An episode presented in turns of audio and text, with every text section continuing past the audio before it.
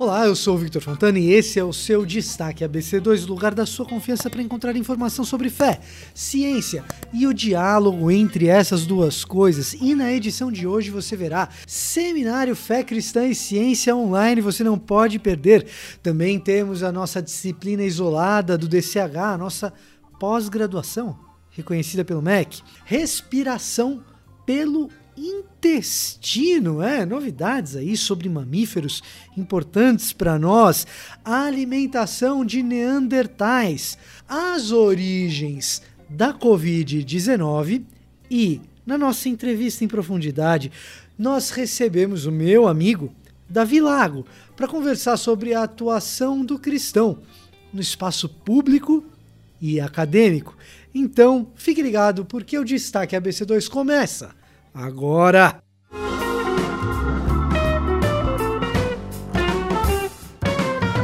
Seminário Fé Cristã e Ciência, dessa vez para a região de Maringá, com inscrições abertas já a partir de agora. Você confere aqui na descrição desse vídeo mesmo.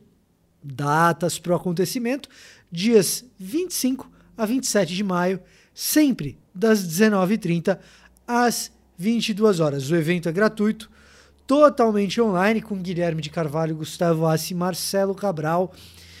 As vagas, elas são limitadas. O link está disponível nas redes sociais, no site da BC2, certo?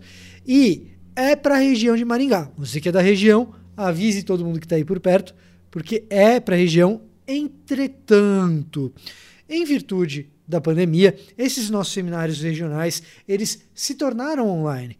Então, pessoas que não são da região de, de Maringá são bem-vindas. Qual que é a minha recomendação? Inscreva-se o mais rápido possível. E além disso, nós temos a nossa disciplina do DCH isolada, quer dizer, por que isolada? É a quarta disciplina isolada do DCH. DCH é a nossa pós-graduação reconhecida pelo MEC sobre fé, e ciência, o diálogo, exatamente, o estabelecimento de um diálogo acadêmico entre essas duas coisas. Nós temos uma pós reconhecida pelo MEC, da Associação Brasileira de Cristãos, de Cristãos da Ciência, é, que, caso você não esteja fazendo o curso inteiro e se interesse só por alguma das disciplinas, você pode se matricular isoladamente em uma delas.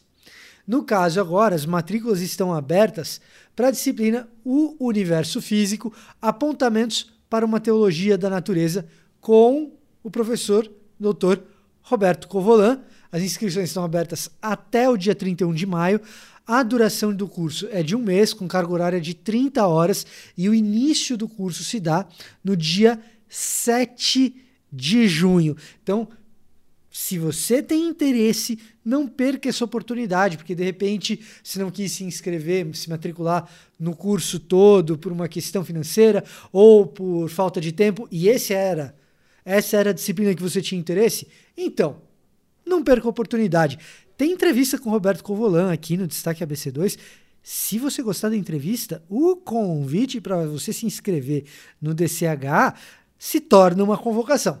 E além disso, sempre lembramos que você pode se tornar um membro da ABC2. Associe-se, amplie a quantidade de sócios que temos ao redor do Brasil. Para isso, basta você entrar no nosso site cristãosnaciencia.org.br.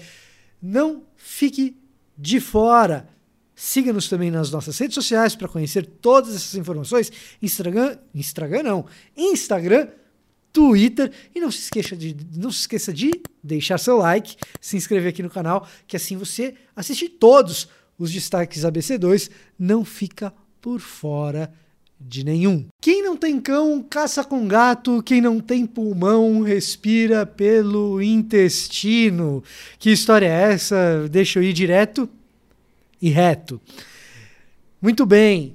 Pessoas com insuficiência pulmonar têm aí uma séria dificuldade uh, de sobrevivência, evidentemente, em casos de internação. A gente está atravessando um período que nos mostra precisamente todas as dificuldades que isso acarreta.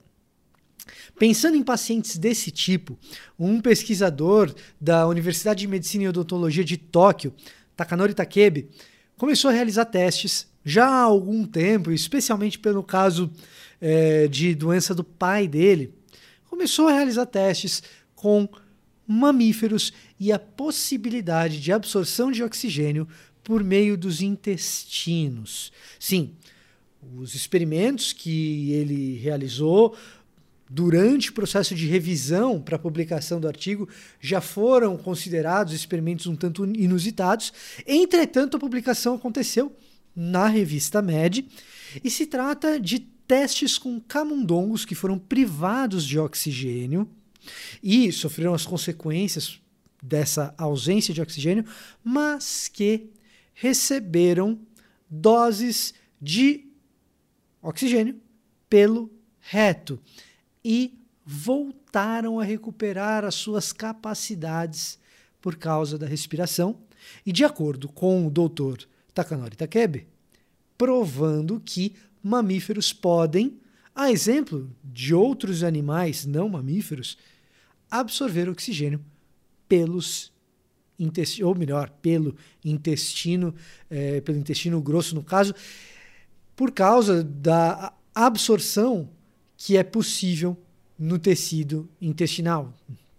Então, é, nós sabemos que diversos medicamentos são ali absorvidos, e no caso, o, a equipe da Universidade de Medicina e Odontologia de Tóquio juntamente com o Hospital Infantil de Cincinnati, utilizaram oxigênio pressurizado com alguns fluidos, como por exemplo perfluorocarbonos, já são utilizados para alguns fins desse tipo, para transportar grandes quantidades de oxigênio.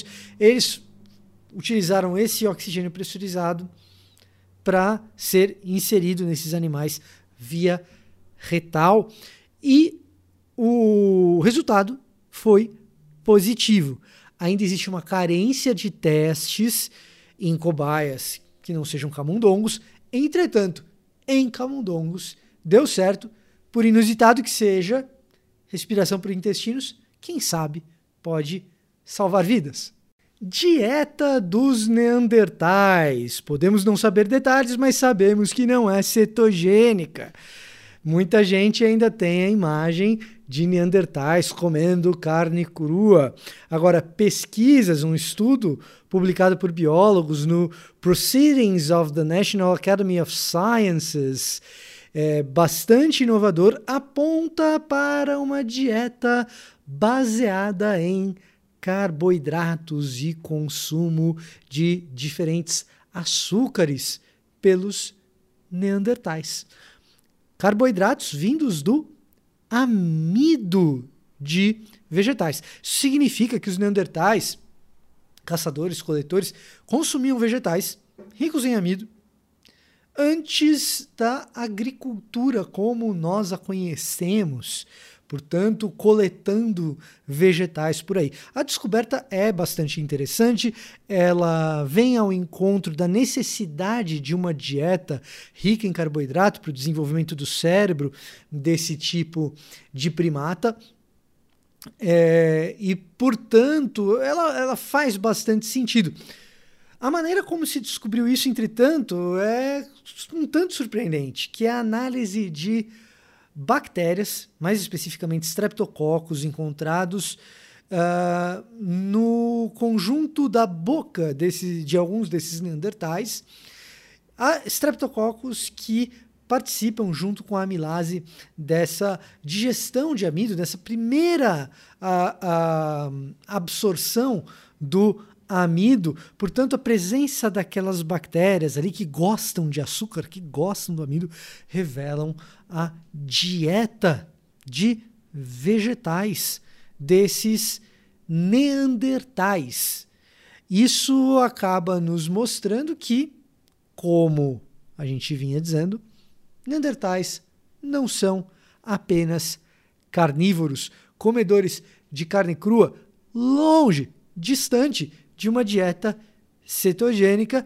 Em outras palavras, gente que precisava de muito exercício físico para manter a sua saudade. Neandertais não eram, em hipótese alguma, sedentários. Origem do SARS-CoV-2. Para muito além das discussões políticas a respeito do surgimento do novo coronavírus, cientistas ainda debatem, discutem e estão insatisfeitos com as respostas até agora obtidas a respeito das possíveis origens do vírus que provoca a situação terrível na qual nós nos encontramos de pandemia. Recentemente, na semana passada, um grupo de 18 cientistas, em uma carta publicada na revista Science, reafirmou que não há, até agora, evidências suficientes para decidir se a pandemia da Covid-19 foi causada por uma origem natural e, de repente, uma interação de humanos com animais portadores do SARS-CoV-2, ou se o que aconteceu foi um vazamento acidental de algum laboratório. É, a carta na Science ela exige de autoridades públicas uma certa sobriedade ao referir-se ao tema e insta pesquisadores a ampliarem os esforços para que a origem dessa doença e mais especificamente do vírus SARS-CoV-2 possa ser mais corretamente diagnosticado, reduzindo a margem para incertezas. O fato é que, de acordo com esta carta publicada na Science, qualquer um que esteja fazendo, e aqui eu abro aspas, qualquer um que esteja fazendo declarações com alto nível de certeza sobre esse assunto está apenas extrapolando o que é possível saber com as evidências disponíveis. O assunto, fecha aspas, o assunto é extremamente polêmico e politizado, utilizado por diferentes forças que são importantes na geopolítica e a partir desse grupo de cientistas reafirma-se o compromisso com a busca pela verdade, sem que isso seja influenciado por interesses externos. Esse tipo de tema é extremamente complexo e o fato é que temos diversas incertezas até o momento e diversos interessados em determinados tipos de abordagem e de publicação do problema. Como cristãos, a gente tem a nossa própria responsabilidade de participarmos do debate público da maneira mais consciente e correta possível. E para conversar sobre isso, nós chamamos o pastor amigo meu, e há anos no debate público, com auxílio da academia, hoje no Labo, uma iniciativa de pesquisa na área de mídia, de da própria academia e do debate público. A gente, tá, a gente vai conversar, a gente está aqui hoje com Davi Lago. Essa é a nossa entrevista em profundidade de hoje.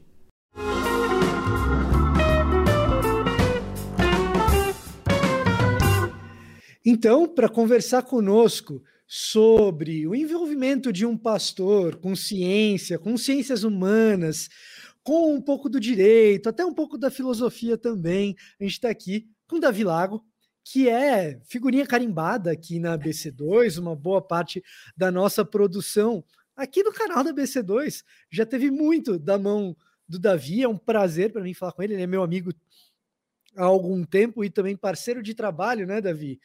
é, lá no Eu Discípulo.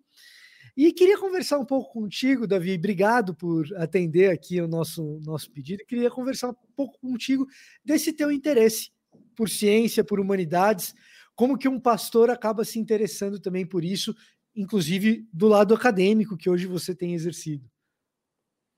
Vitor, obrigado pelo convite. Que legal que teremos esses minutos aqui para conversar um pouquinho.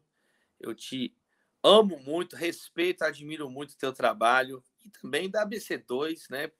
Dispensa comentários. Bom, Vitor, eu sempre é, tive muita curiosidade, muita curiosidade. Acho que curiosidade é uma benção, né? Assim, a curiosidade no sentido de não ser apático, de não ser é, vontade de aprender, sede por aprender, né?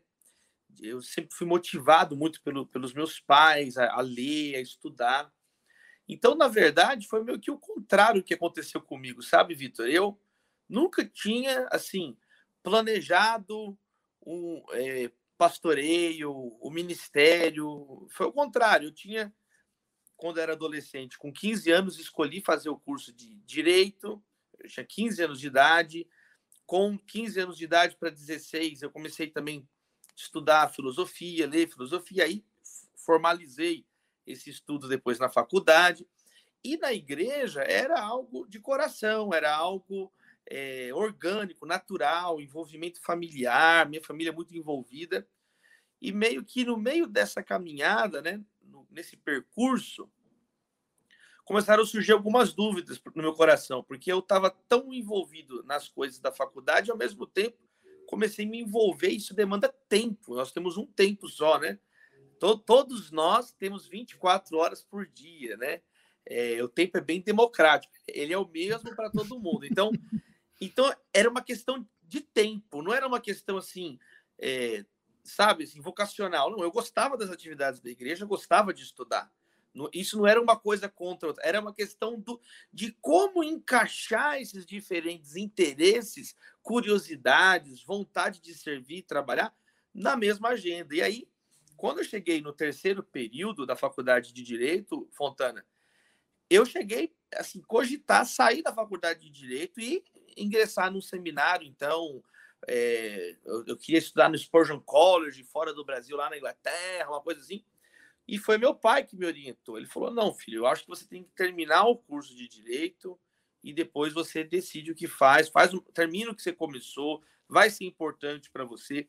Então, em alguns momentos, vamos dizer assim, que eu tive né, até uma crise, um momento de agudo de não saber como usar o tempo naquele momento, eu tive conselheiros, né, meu pai, pessoas que me, me orientaram. E uma das orientações que eu recebi foi justamente essa, de aprender a calcular a nossa vida, não só o que eu vou fazer amanhã, mas olha que interessante, um cálculo decrescente, né? Porque o Salmo 90 ensina você a contar a vida do fim para o início. Né? Uhum. Quer dizer, o homem vive 70, alguns que têm mais vigor vivem 80 anos. Então, Senhor, me ensina a contar meus dias para o meu coração ter sabedoria. Então, foi um pouco do que eu fiz, né? Eu, eu comecei a imaginar assim, poxa, como é que eu vou querer estar tá lá no futuro, lá na frente? Não, lá na frente, eu vou querer ser um cara que serviu na igreja, mas lá na frente eu vou ser feliz se eu, poxa, participar do debate público. Poxa, mas lá na frente eu vou ser feliz se eu, poxa, eu quero muito casar, eu quero muito ter filhos. Então, eu meio que é um, é um desafio de conciliar é, esses desejos, esses sonhos.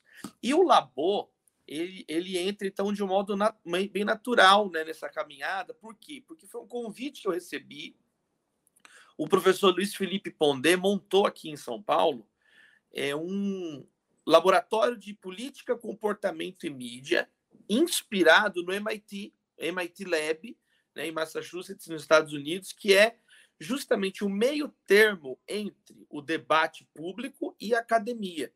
Ou seja, traz para o debate público rigor acadêmico, precisão conceitual e leva para a academia debates pertinentes, né? assertivos com relação ao que a sociedade está vivenciando. Então, não é nem só academia, não é nem só o debate é justamente esse esse interposto. Tipo o ABC2, né? uma embaixada de sentido entre a igreja e a academia. O Labo tem essa pegada de ser um estudo, então, rápido, transdisciplinar, pega ali pessoas de, de um campo diferente de pesquisa para um tema específico. Então, um pouquinho aí da, da autobiografia, um pouquinho do que, que o Labo faz e o meu interesse por isso, né, o, o Fontana?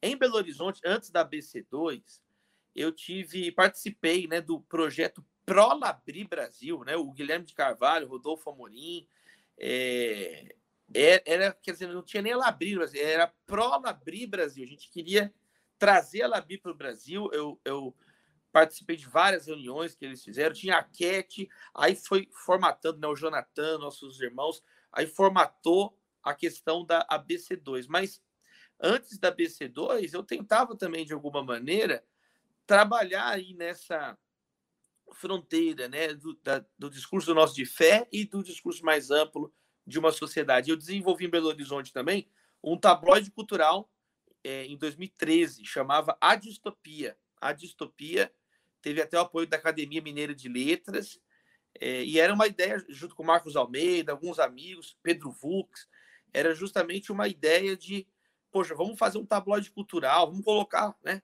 as ideias aqui para conversar. Aquele negócio meio de Atenas lá, né, que fala em Atos 17, eles queriam debater as últimas novidades, então meio que uma, uhum. uma, uma forma de debater as últimas novidades, Fontana. Então, é, isso é um negócio interessante, porque a primeira vez que eu ouvi o seu nome, Davi, quem mencionou foi o Marcos Botelho. Isso é, foi antes de eu ir fazer meu mestrado. Então, deve fazer aí, deve ser bem essa época aí de 2013, sabe? Deve ser bem esse período aí lá para 2013.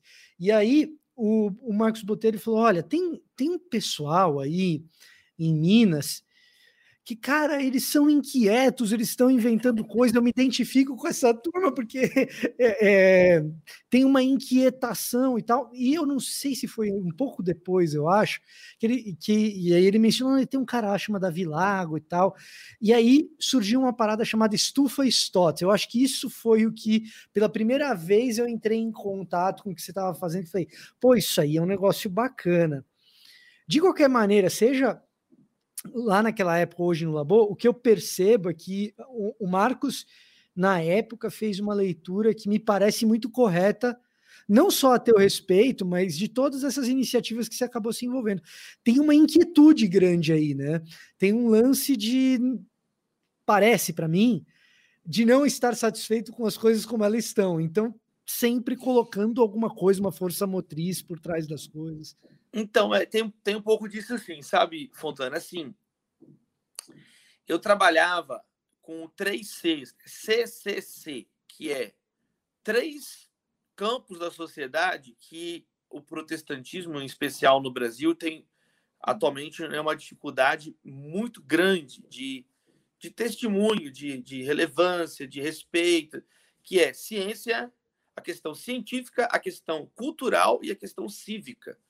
Aí, quer dizer, ciência é tudo, academia, pesquisa, humanidades, hard science. Aí a BC2, né? Agora tem a BC2, não tinha BC2, agora está uhum. traduzindo Sim. obras elementares para o português, sobre teologia e ciência e tal. O segundo C é a questão cultural, que envolve as artes, envolve o entretenimento, envolve tanto fine arts, né? Música erudita, como é, o mainstream, o entretenimento, essa mistura de arte com comércio, com diversão que, que forma o sistema, o showbiz, como é dito, né? E também a downtown, né? É, a, a, arte alternativa, feiras de indie, de, de música, de, de, de, publicações. E, mais uma vez, é um segundo campo, onde a igreja não tem muita respeitabilidade. E o terceiro, o cívico, político, social. A gente está discutindo bastante isso esses dias. Então, uhum. eu tentei é, desde o final da adolescência, é, eu tenho 15 anos já né, de ordenação ministerial, agora em 2021, e agora, semana que vem, eu tenho a alegria de completar 20 anos de púlpito, né, duas décadas pregando aí a palavra. Então, um pouquinho de coisas eu aprendi nesse tempo. E, e a minha inquietude é, é, mais nessas três áreas, sabe assim, é, Fontana, de, cara, o que, que a gente pode fazer para, de algum modo, né, não passar tanta vergonha nessas áreas, testemunhar com amor.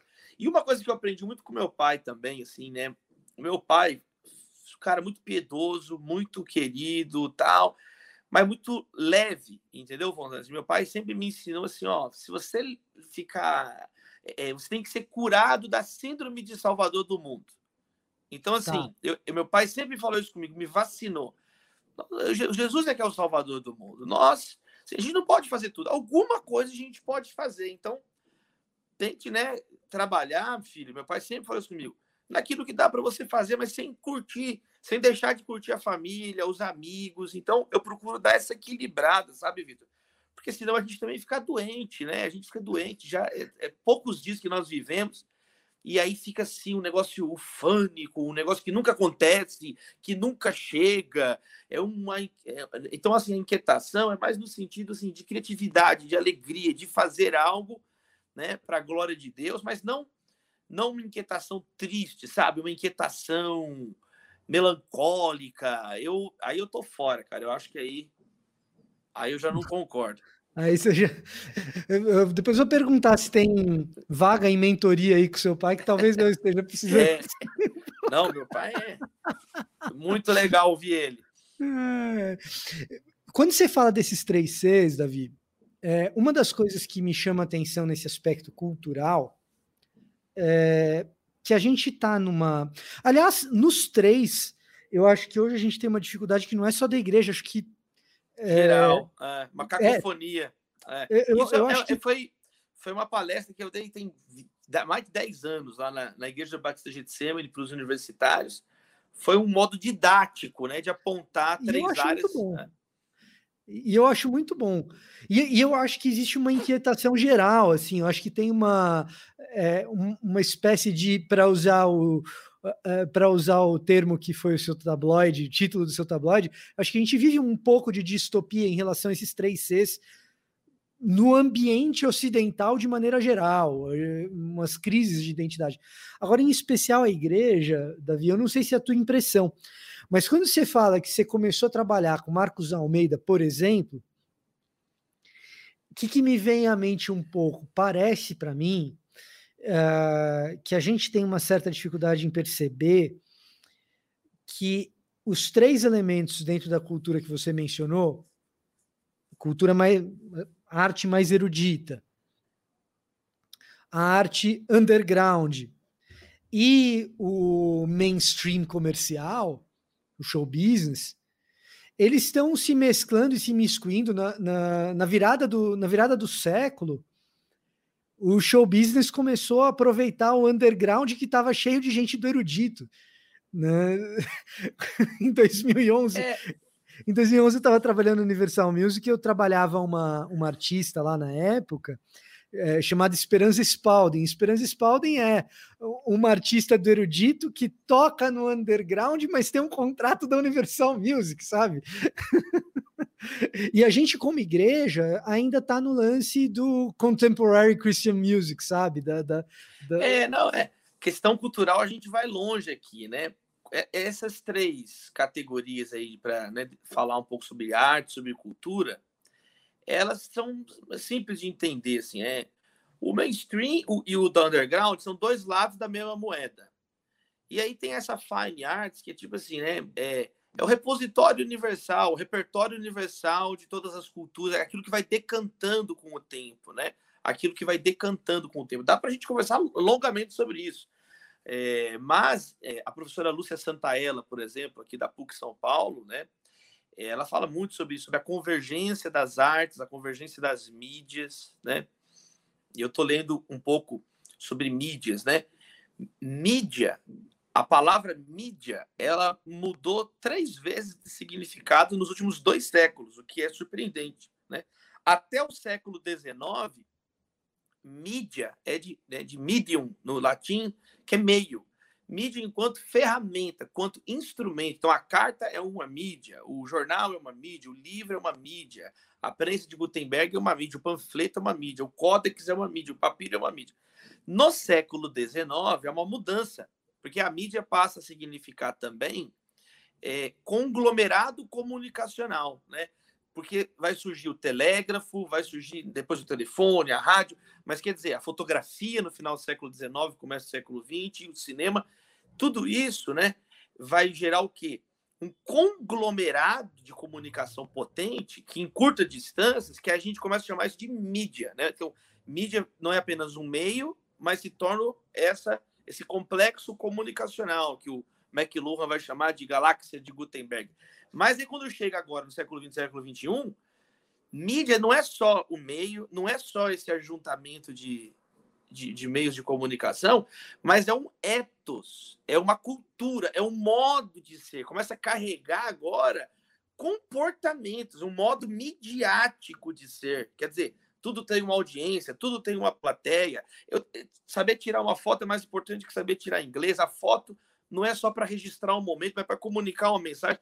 Então é muito, é, é muito interessante, porque o debate cultural, né? Por isso que muitos dizem que, o, que a cultura está sendo mediatizada, ela vai permitindo, então, é, essa aglomeração. Não sabe quando começa um, quando termina o outro, mas não deixa de haver pelo menos três fontes principais. Uma, né, que é o mainstream, que é, é o chamado sistema arte. É o sistema arte, é bem moderno, né? Desde as é, isso foi arbitrário, né? Isso foi arbitrário. No período moderno, no período moderno, eles elencam as sete artes liberais, as sete belas, as belas artes, belas letras, a música, a arquitetura, o teatro, a dança, a escultura, a pintura, quer dizer, as belas artes, né? E arbitrariamente colocam gastronomia fora, vestuário fora, isso não, isso é artesanato, isso aí tem uma utilidade. A arte não pode ter uma utilidade, ela tem que ser um fim em si mesmo, para gerar o, o estupefato, o, o, sublime, né, é, estético. E, e aí o que vai acontecer? Isso, e aí é criado esse sistema de arte. O que é arte? O que o sistema de arte diz que é arte. Né? Então, isso fica mais claro né, no século XX, né? não é o nosso tema aqui, mas já que você puxou o assunto. Sim. E aí, e o que acontece? Essas, entre aspas, outras formas técnicas que ficam de fora, começam a reivindicar. Não, nós somos arte também. Peraí, é um, por que um produto com belo design não pode ser arte? O que, que, que, que impede? Ou o Duchamp vai lá, coloca um mictório. Não, isso é arte porque eu estou falando que é arte, eu sou um artista. Aí, e aí começa essa bagunça, né? Quer dizer, é, então o underground, né, ou, ou arte experimental, acaba que se torna esse local onde o artista, seja músico, seja está muito né, na moda agora, artes até eletrônicas. Ele não tem o compromisso de vender, ele não tem o compromisso de agradar ninguém. E por isso que às vezes se torna um espaço que eu gosto de frequentar muito. Porque você vê lá, não vê a pressão comercial nesse meio underground. Então, tem sim a arte mainstream que precisa de, de patrocínio, né? gerar arte, precisa sustentar. Tem essa arte underground que é, é, ela se aproxima, na minha opinião, mais desse negócio da arte pela arte, que ela não tem essa pressão. Agora, tantas, essas duas formas de, de expressão artística, cultural, é difícil você comparar isso com uma, uma peça né, é, do Shakespeare. É, difícil, é, não, é, não é qualquer coisa que você. Então, é, quando a gente fala de, de, de, de grande arte, não é, eu, não, eu não, pelo menos, não uso assim no, no sentido erudito, sabe? Ah, que tem que separar o povão. Não, é no sentido do, aquilo que realmente é reconhecido universalmente como uma qualidade superior. Tem filmes que ficam atemporais. Você assiste 2001 Odisseia no Espaço, de 60, ele é legal até hoje. Tem filme de ontem que já não é legal, perde relevância. Desde então, que a pessoa tenha paciência para assistir 2001 é, Odisseia no Espaço, então, porque então, assim, é um filme com ritmo bastante lento. Então, você jovenzinho que nos assiste muito apressado, quando você for assistir 2001 Odisseia no Espaço, você prepara bem a sua pipoca, pega aquele esquibom, né? Aquele é, sorvetinho é. de vários pedacinhos. Isso, isso.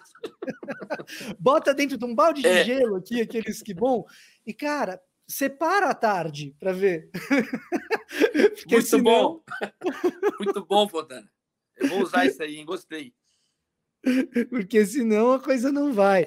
Mas é um pouco disso, né? Então, então quer dizer, tem, eh, tem essa, essas diferentes maneiras de conceituar a arte, tem, por outro lado, essa maneira de ver ela como um todo, né? Especialmente nessa era midiática, que mistura tudo. Tem aquela coisa também, né, Fontana? Tipo, o que era punk nos anos 70, hoje todo mundo tá com a calça rasgada, nas, nas vitrines. É, eu tenho o César Rendeules. César Rendeules é um cara, um escritor mais contestador, é, anticapitalista, mas ele tem uma frase engraçada, que ele fala assim, que o, o capitalismo é impossível de ser parodiado tudo que você tenta parodiar, ele vai e consegue inventar um modo de ganhar, transformar isso em lucro. Então, é, é, aquela coisa, né? O trair o movimento, né? Ah, o fulano traiu o movimento. O que, que significa? Não, o cara era underground, estava com a gente, agora se vendeu a, a, a indústria, não sei o quê. Então, é uma hipocrisia generalizada. É, não, e, e, é um trauma, é um drama que eu acho que a gente vive dentro de igreja também, Davi porque é o, um dos riscos que a gente corre de transformar o culto, a pregação, é, a expressão artística e cultural própria do evangelicalismo ou uh, do cristão em produto também, né? A é tentação, verdade. Não, eu, a, ó, tentação um, é eu vou falar um negócio, cara, que eu lembro o dia que eu fiz isso como uma. Falei como uma brincadeira e virou realidade algumas décadas depois, agora, uns 15 anos atrás. Eu lembro que a gente tinha um amigo na igreja que ele cantava no louvor. Né? Eu não vou falar o nome dele, mas a gente tinha um colega que cantava lá no louvor. E, cara, mano, o cara ia, ele ia todo preparado, todo arrumado. Tipo assim, o culto só com um monte de senhorinha, assim, o culto de, sabe, bem congregacional, mas o cara, mano, ele ia, mano ele era, ele era o Bonovox, mano, no, no estádio lotado. Ele ia preparado para o show, para o show, o visual, a performance do cara. E eu lembro que um dia eu brinquei com um colega meu, eu falei assim, mano, nosso amigo aí, falta só no final do culto ficar escrito ali na, na, no, na, no, no telão, né, retroprojetor, ficar escrito fulano de tal veste tal. Cara, isso, e falei isso aqui no mundo Rio. Cara, esses dias aí eu vi culto que terminou o culto e ficou escrito isso. Eu não estava acreditando, Fondana. Pastor veste tal. Pastor agradece pela roupa, pela grife. Então, quer dizer, virou grife, virou um negócio, mano. E os protestantes aqui falando mal das indulgências do, do, do século XVI e nem enxerga a trave no próprio olho. E isso é o que eu acho uma coisa muito interessante do seu trabalho, Davi, porque, num certo sentido, é, a gente leva o, a nossa nosso pano de fundo cristão, a nossa fé, a gente carrega dentro da gente. E quando a gente vai para a esfera pública, a gente vai tentar se engajar no ambiente já criado na esfera pública, com os seus próprios meios, revista acadêmica, enfim, aqui na BC2 tem um monte de gente das ciências naturais, das ciências humanas, que está tentando emplacar esse tipo de coisa, o que é natural, é da, é da vida, e é bom, e a gente leva essas coisas para lá. E aí, é, algumas ferramentas que são importantes para que a gente entenda o mundo, que o pessoal do entre aspas, entre aspas, do lado de lá já entendeu muito bem, a gente tem muita dificuldade de olhar para o nosso próprio ambiente e perceber, cara, tá tão óbvio, tá tão claro. E, e, o, e o envolvimento de gente como você, e não só como você, como outros cristãos, que falam assim: não, eu vou me engajar em algo como o Labor, ou outros tipos de iniciativa da vida acadêmica podem abençoar muito a igreja nessas percepções, né? É, a fé cristã, ela é, a gente parte da doutrina da encarnação, quer dizer, é uma é um, como diz o Emil Brunner, é um dos escândalos da fé cristã a encarnação, né? A fé cristã tem pontos que outras outros credos têm igual, mas existem coisas que são escandalosas na fé cristã, e uma delas é justamente a doutrina da encarnação. Então, a fé cristã parte dessa ideia da carne e do sangue, como vai dizer lá em, lá em João, de tabernacular, de se fazer carne. Então, isso deveria ser algo mais fácil da gente entender, de nós estarmos é, encarnados nos ambientes, presentes nos ambientes, né? salgando, iluminando. Né? É, eu lembro de uma vez, texto antigo de um dos puritanos que eu estava lendo. E esse texto, Fontana, tá, tá bom o som que eu mudei o fone tá. aqui? Tá. tá bom. Esse texto fala do sal e da luz de um jeito, com uma maneira legal. Ele fala assim: a eminência e a preeminência da fé cristã. Eu achei muito legal, né? Então, assim, o sal, ele é eminente, ele muda o sabor, mas a luz, Jesus falou que ela tem que estar no local adequado, preeminente. Então, o cristianismo tem uma eminência e preeminência. Ele tem que estar ter o conteúdo eminente, mas ele tem que estar bem localizado para que seja visto. Jesus fala os dois juntos ali. Não adianta ter o conteúdo, ter a luz se está debaixo da vasilha, se está no local, no local que ninguém vai ver. Então, é uma questão de estar posicionado, mas ter o conteúdo. Tem que ter o conteúdo, mas tem que estar posicionado. E as duas coisas andam juntas, né? É... E talvez esse seja o texto mais claro de toda a Bíblia, né? Sobre essa questão que você está falando, de estar tá lá posicionado. Porque a gente é por imitação, é por ver. Muitas vezes nós não temos. São tantas novidades hoje em dia, tecnológicas, que a gente não tem muito critério, muito padrão, e a gente fica meio cegas, né? meio que um trabalho de pioneiro às vezes. Mas eu acho que a gente tem que encarar o desafio, que não dá Poxa, é ouvir, já pensou no final? A gente ouviu, ó, servo mal e negligente, você enterrou o talento que eu te dei, podia ter feito isso, ficou com medo aí. Então a gente ousar um pouquinho mais. Perfeito.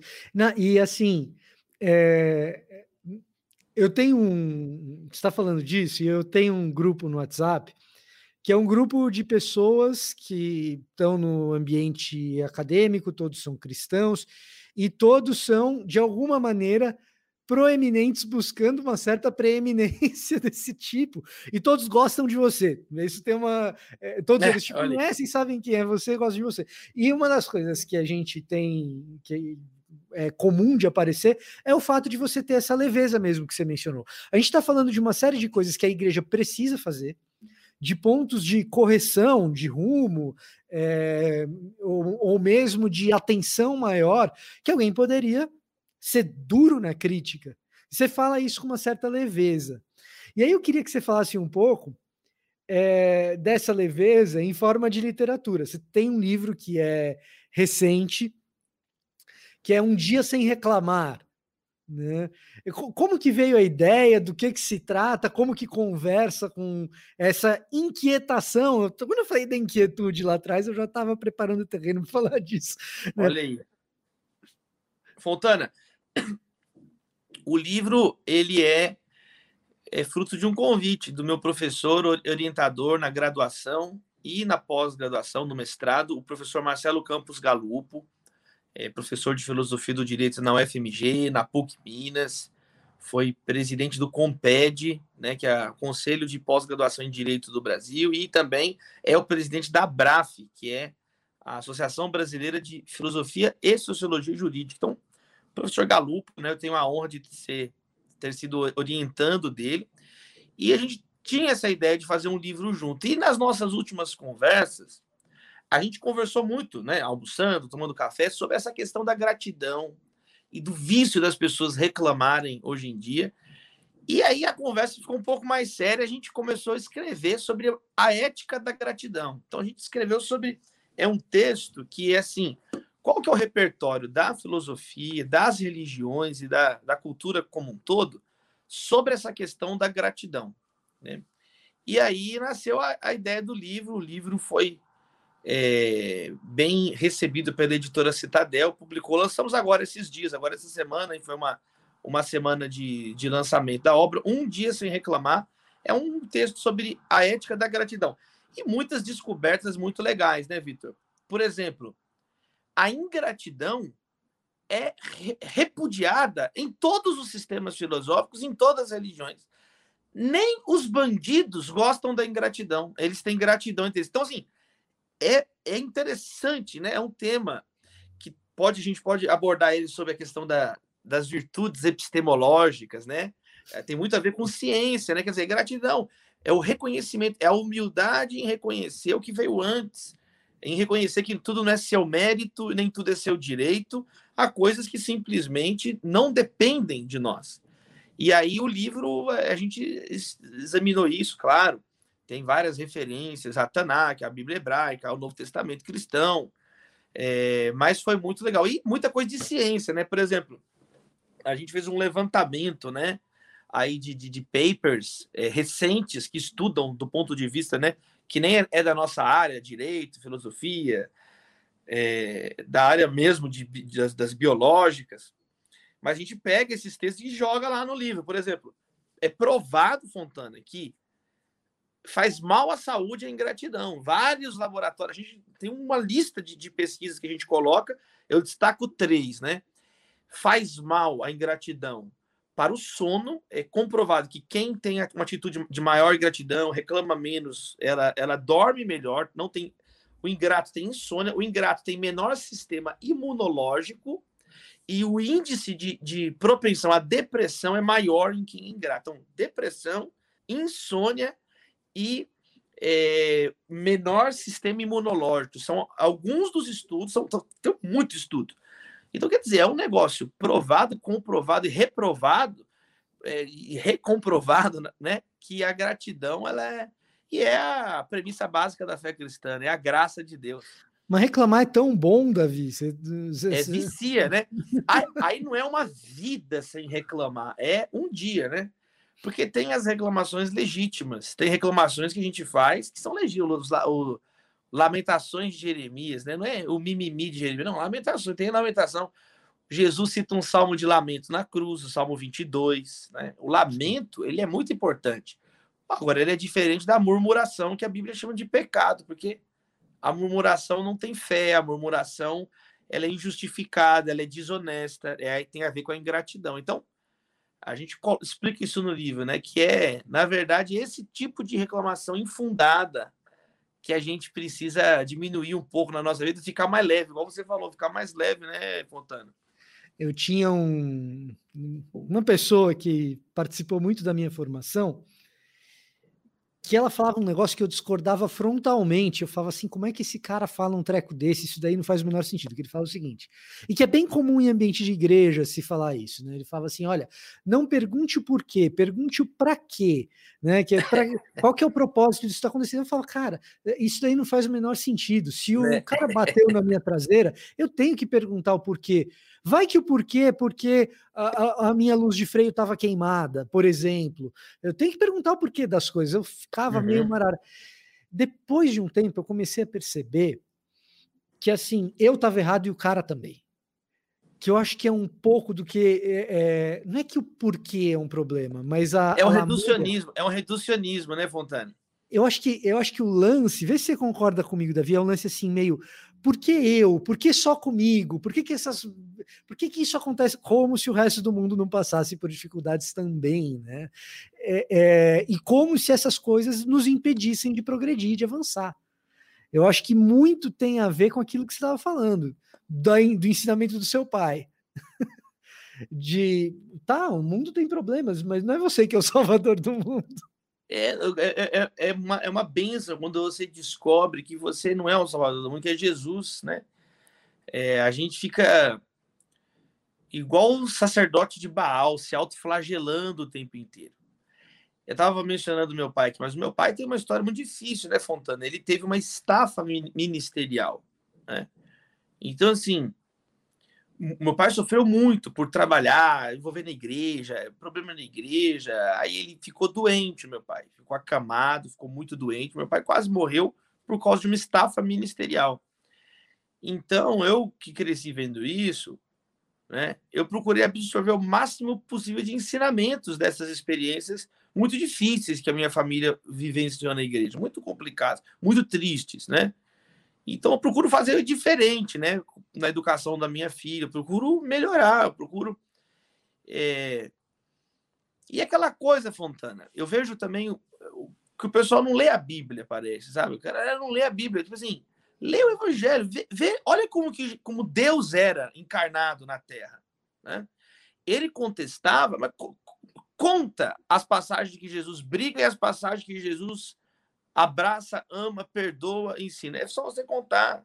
A pessoa tem preguiça, a pessoa não está gostando de ler ultimamente. Então, fica complicado, né? As pessoas. É, imagina, Jesus aprendeu de mim que sou manso e humilde de coração. Né?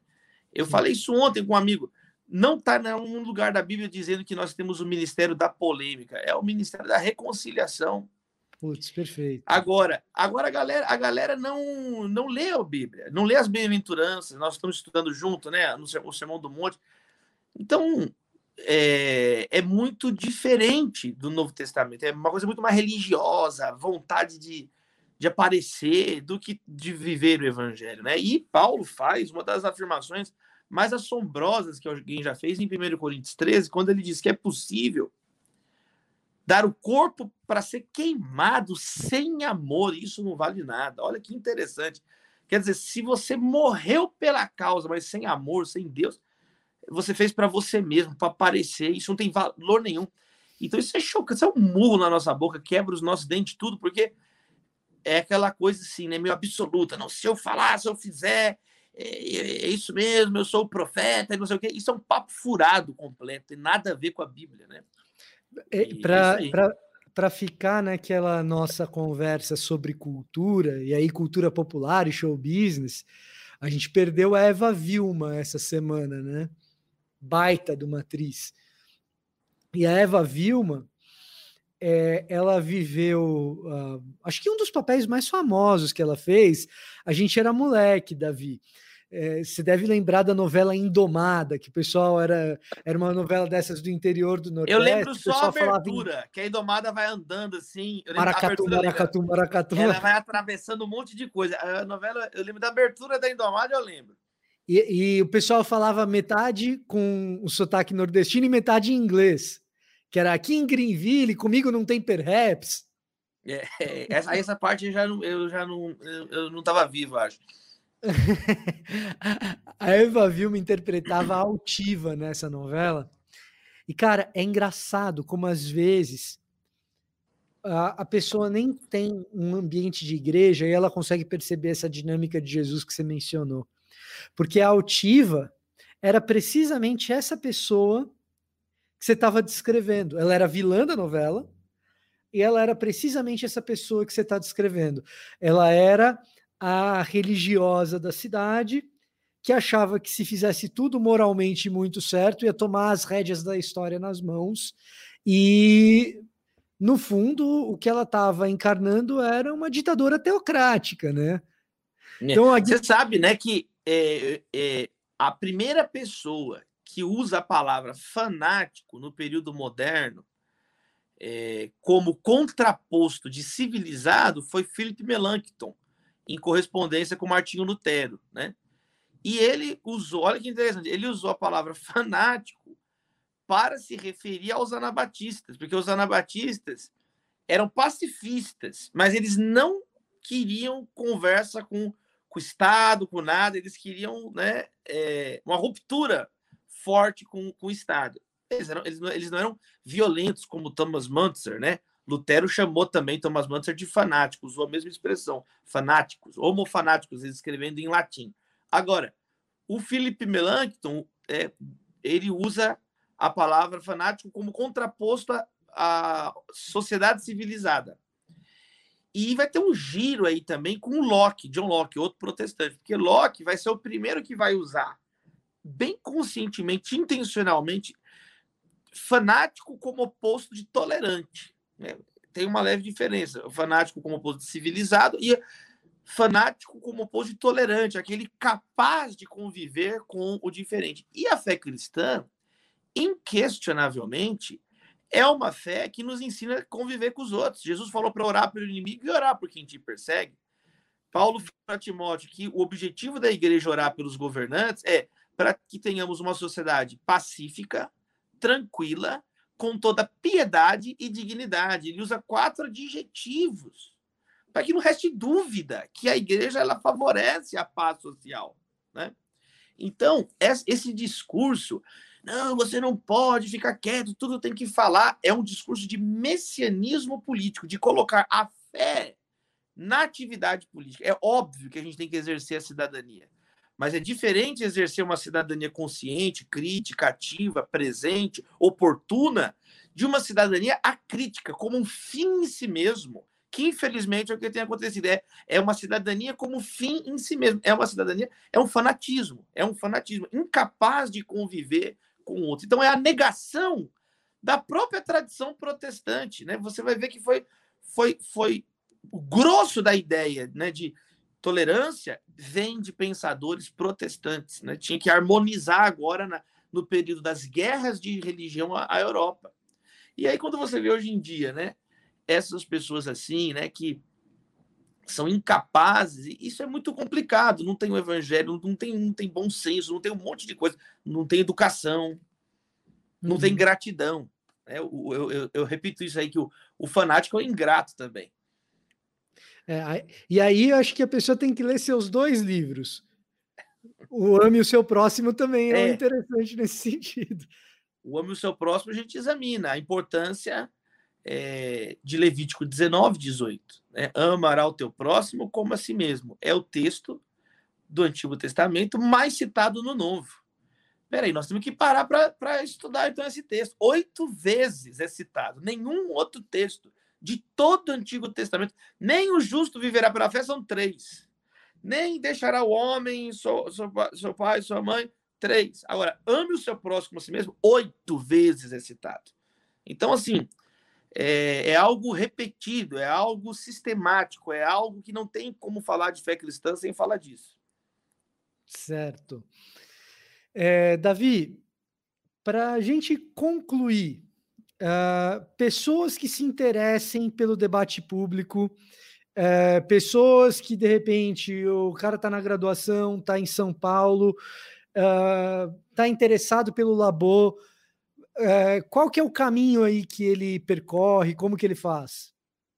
Primeiro, a pessoa precisa, né, que quer participar do debate público. Primeiro, ela precisa ter um estudo formal, algum estudo formal. O debate público não, não é confundido com um debate de botequim, né? Assim, é, é justamente é, por isso o debate é a grande arena. Então, primeiro ponto, a pessoa precisa precisa de alguma formação, alguma, alguma educação formal, até para ser ouvida. Entende? Isso é, um, isso é um protocolo. Todo mundo, na maior parte das vezes, né, o grande debate é só entre doutores. Né? É assim que funciona, porque tem todo mundo passou por isso. Então aí chega alguém. Então, por quê? Essa formalização ela é muito importante, ainda mais nos dias de hoje, que a pessoa ela, ela tira da cabeça a ideia, acha, não tem nenhum rigor, não tem ninguém que avaliou a pessoa. Então, primeiro, tem que ter algum estudo formal. Segundo lugar, a pessoa precisa assinar as grandes plataformas de discussão, os grandes jornais, a Folha de São Paulo. A pessoa tem que saber o que, que significa a página A3 da Folha de São Paulo. Ela tem que conhecer o Estado, as grandes revistas. É, não concordo. Ninguém está perguntando se você concorda ou não. É, é assim que é o debate público. Até porque, para concordar ou discordar, você tem que ler, né? Você, então você tem que entender que, é, os, quem são os players da discussão, né? Para usar o jargão do momento. Quem são os players? Então você tem que entender quem são os colunistas de centro, de esquerda, de direita, de política, de biologia, de, de, de maternidade. Então você tem que entender a área do que você está querendo, né? Os podcasts, os programas na internet, os programas de televisão. Quer dizer, a pessoa tem que se situar onde ela está. Ela tem que se situar. Para isso, vai ter que assinar uma revista, vai ter que assinar um jornal. Tem que, é, em terceiro lugar, conhecer as revistas especializadas da área dela. Né? Tem um amplo debate público, mas, por exemplo, tem, tem locais mais eruditos. Tem a revista Interesse Nacional, editada é, pelo, editado pelo ex-embaixador brasileiro Rubem Barbosa, tem, tem a revista Problemas Brasileiros, tem o caderno Ilustríssima, que sai só de domingo na Folha a pessoa tem que conhecer esses ambientes. Em, em quarto lugar, conhecer também as instituições que são as instituições-chave do grande debate público, tanto no poder público como na sociedade civil.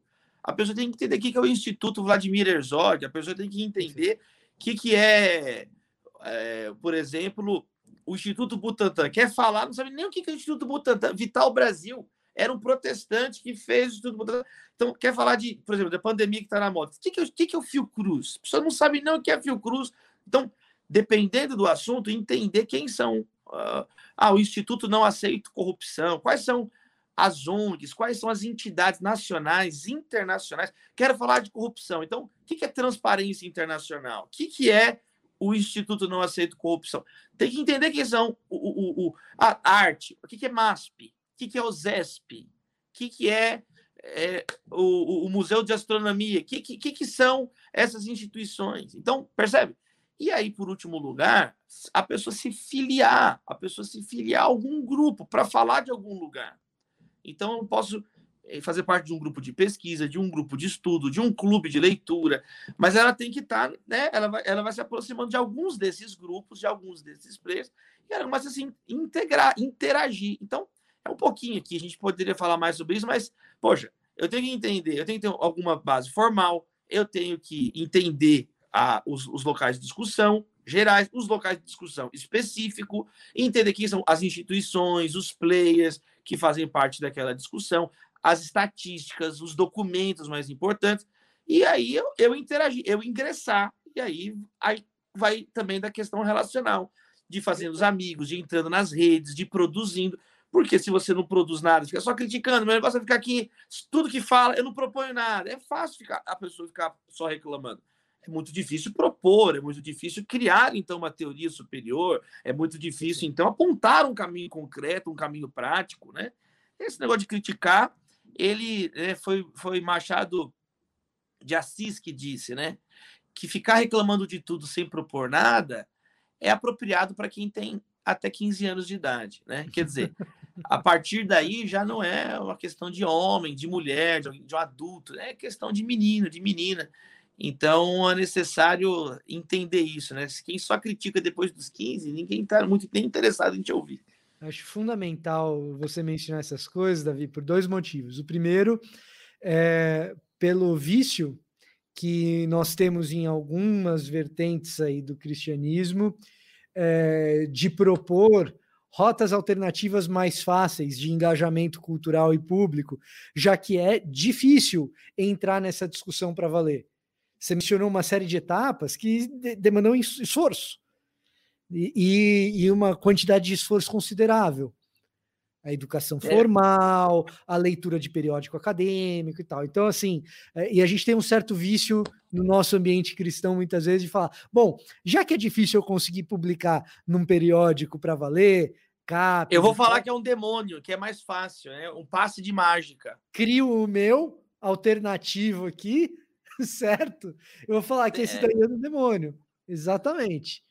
E a outra coisa é que, assim, a própria ABC2 fornece um pouquinho algumas dessas etapas que o Davi mencionou. Então, é bom você que está nos assistindo, se interessou por isso, quer fazer a parada direito.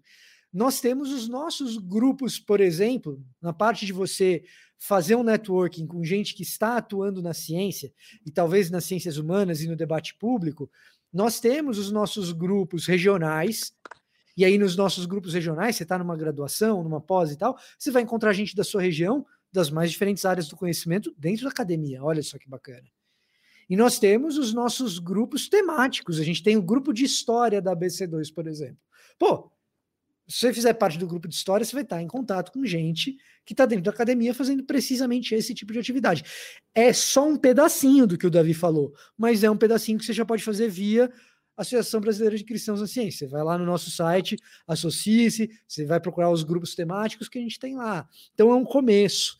Eh, Davi, cara, muito obrigado mais uma vez. Eu acho que assim é um baita de um papo para bater. É, a gente precisa fazer isso pessoalmente, tomando um café também. É, não vejo a hora, Vitor. Obrigado eu. É muito bom, agradável sempre que a gente conversa. Fica um beijo para todos que estão nos acompanhando, todos e todas da ABC2.